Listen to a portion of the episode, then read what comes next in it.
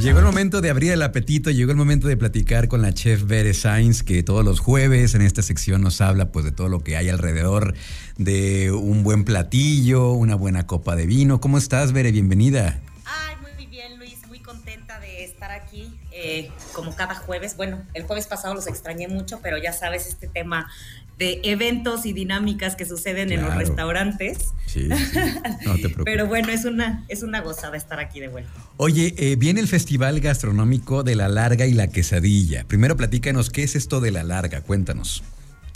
Así es, pues te platico, ¿no? Este término de larga fue acuñado hace más de 50 años y hace referencia al taco hecho con tortilla de comal gruesa y larga, básicamente. Es un taco largo entonces. Es un taco largo. Eh, nosotros aquí en Villa, te platicaba, lo tenemos en la parte de desayunos. Hacemos la tortilla con, con el maíz azul, este maíz que ya te había platicado. Que un maíz azul mejorado, delicioso. Y nosotros le ponemos un poquito de queso adobera y, por supuesto, nuestra tradicional cochinita Villa. Ah, qué maravilla, qué maravilla. Bueno, entonces esos, esas son las largas. Viene Festival Gastronómico de la Larga y la Quesadilla. ¿Dónde va a ser esto? Así es, es el día 12 de junio en el jardín principal de nuestro hermoso pueblo mágico de Salvatierra, donde vamos a tener más de 30 cocineras tradicionales, ¿no? Entonces, evidentemente existe toda esta variedad de, guisados que van a estar preparando, ¿no? Desde prensado, eh, desde ahora sí que carne de cerdo en chile rojo, eh, una variedad impresionante, ¿no? Porque ya sabemos que tanto tacos, quesadillas, gorditas y y demás, pues existen de mil y un tipos en nuestro México mágico hermoso. Entonces, de verdad que es un, es, un, es un festival que no se pueden perder, porque además va a haber un rally gastronómico donde van a inspirar, bueno, la intención es inspirar a las cocineras tradicionales, pues a crear platillos con, con innovación, partiendo, por supuesto, de su herencia culinaria.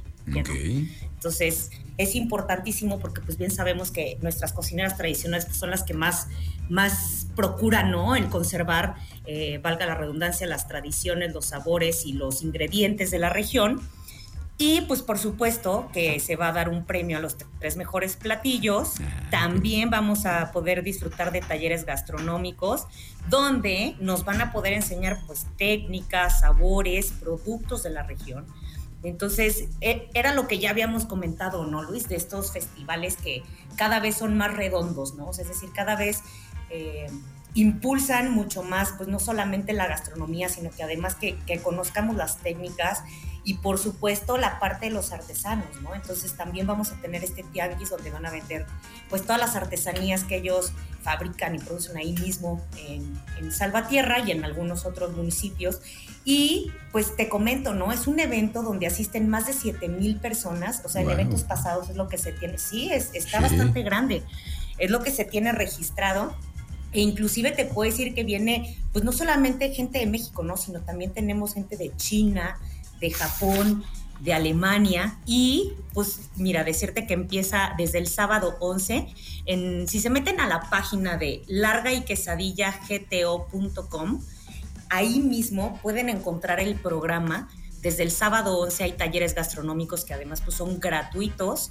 La entrada para este tipo de eventos es libre y pues vas a poder eh, presenciar eh, mole encacahuatado, tradicional de oliveo, sí, capón en larga de maíz azul y cacahuate. Eh, vamos a tener el domingo pues talentos locales, un show de tablao flamenco, arte y pasión. Eh, pues ahora sí que una, una variedad de cosas que podemos ir, que no solamente se trata de comer, sino que además de, que apreciemos el arte y los bailes y todo esto tradicional que, tenemos en el estado. De disfrutar alrededor de un buen platillo. Oye, me llama mucho la atención esto de las cocineras tradicionales y que le hemos platicado aquí, que son estos tesoros eh, de, las, de las recetas, de los secretos de la cocina mexicana que se han pasado de, tradición, de generación en, generación y que es toda una tradición. Y ahora con este toque de innovación, pues seguramente el resultado será algo delicioso y, muy interesante de probar. Entonces, la fecha es este 11 de junio, ¿correcto? Ajá, sábado 11 y domingo 12 de junio. El sábado empiezan a partir de las 10 de la mañana y el domingo a partir de las 11. Bien, Entonces, el, El sábado dura un poquito más porque termina hasta las 8 de la noche. El domingo sí ya, como todos tenemos que trabajar en día lunes, ¿verdad? termina a 5.30 de la tarde para que también no agarren tanta fiesta. Oye, eh, bueno, ya está ahí para que lo apunten, para que lo tengan listo en su agenda para los para el próximo fin de semana. Ahora cuéntanos un poquito acerca de las de las hortalizas, que también de pronto nos gusta hablar de lo que hay alrededor de, algún ingrediente. Hemos hablado de muchos de ellos, pero hoy en particular nos traes información sobre las hortalizas. Así es, Luis. Pues mira, te platico, ¿no? Las hortalizas son este conjunto de plantas cultivadas en huertos, ¿no? Eh, verduras, legumbres verdes, guisantes y pues hay cinco tipos diferentes de hortalizas, ¿no? Aquellos que son de raíz, como el betabel, el rábano, el nabo. Eh, tenemos frutos como los ajíes, la berenjena, el haba, el pepino. Eh, tenemos también flor y coles, que vienen siendo pues la alcachofa, el brócoli, la coliflor.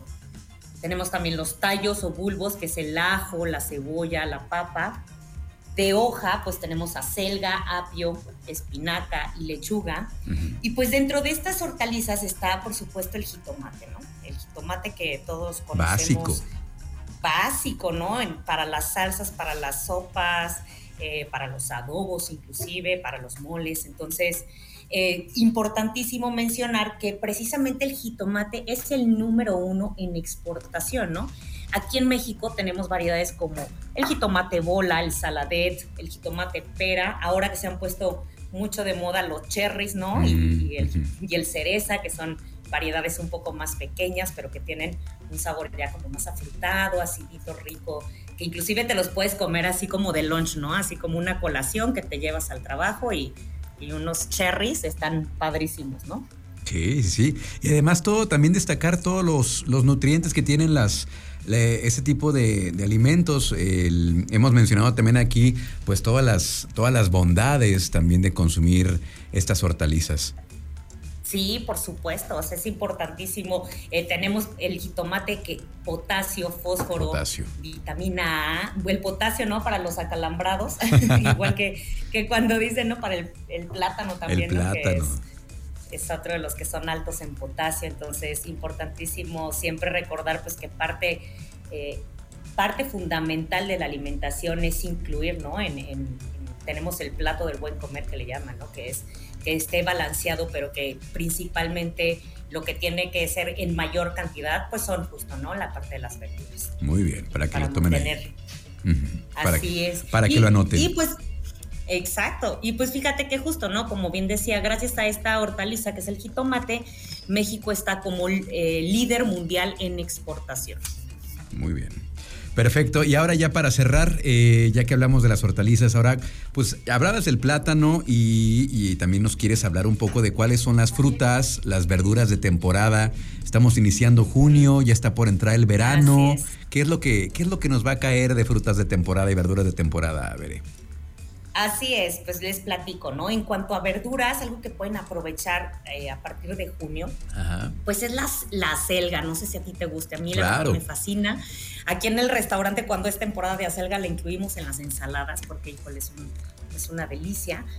Pero tenemos la selga, el apio, los berros, la ensalada de berros. No sé si, si te gusten los berros, pero es muy tradicional que, sí, que los encuentras como en una ensalada con un poquito de tocino o de papa. Híjole. ¿Sí los has probado? Sí, creo que, creo, creo que sí. No recuerdo, no estoy muy familiarizado con el sabor, pero me parece que sí. Me parece que sí. Sí, es un poquito más amargoso, ¿eh? No es como un, eh, digamos, no es tan fácil de comer en, pues, para todo mundo porque sí tiene un sabor particular, pero la verdad es que es una, es una delicia, ¿sí?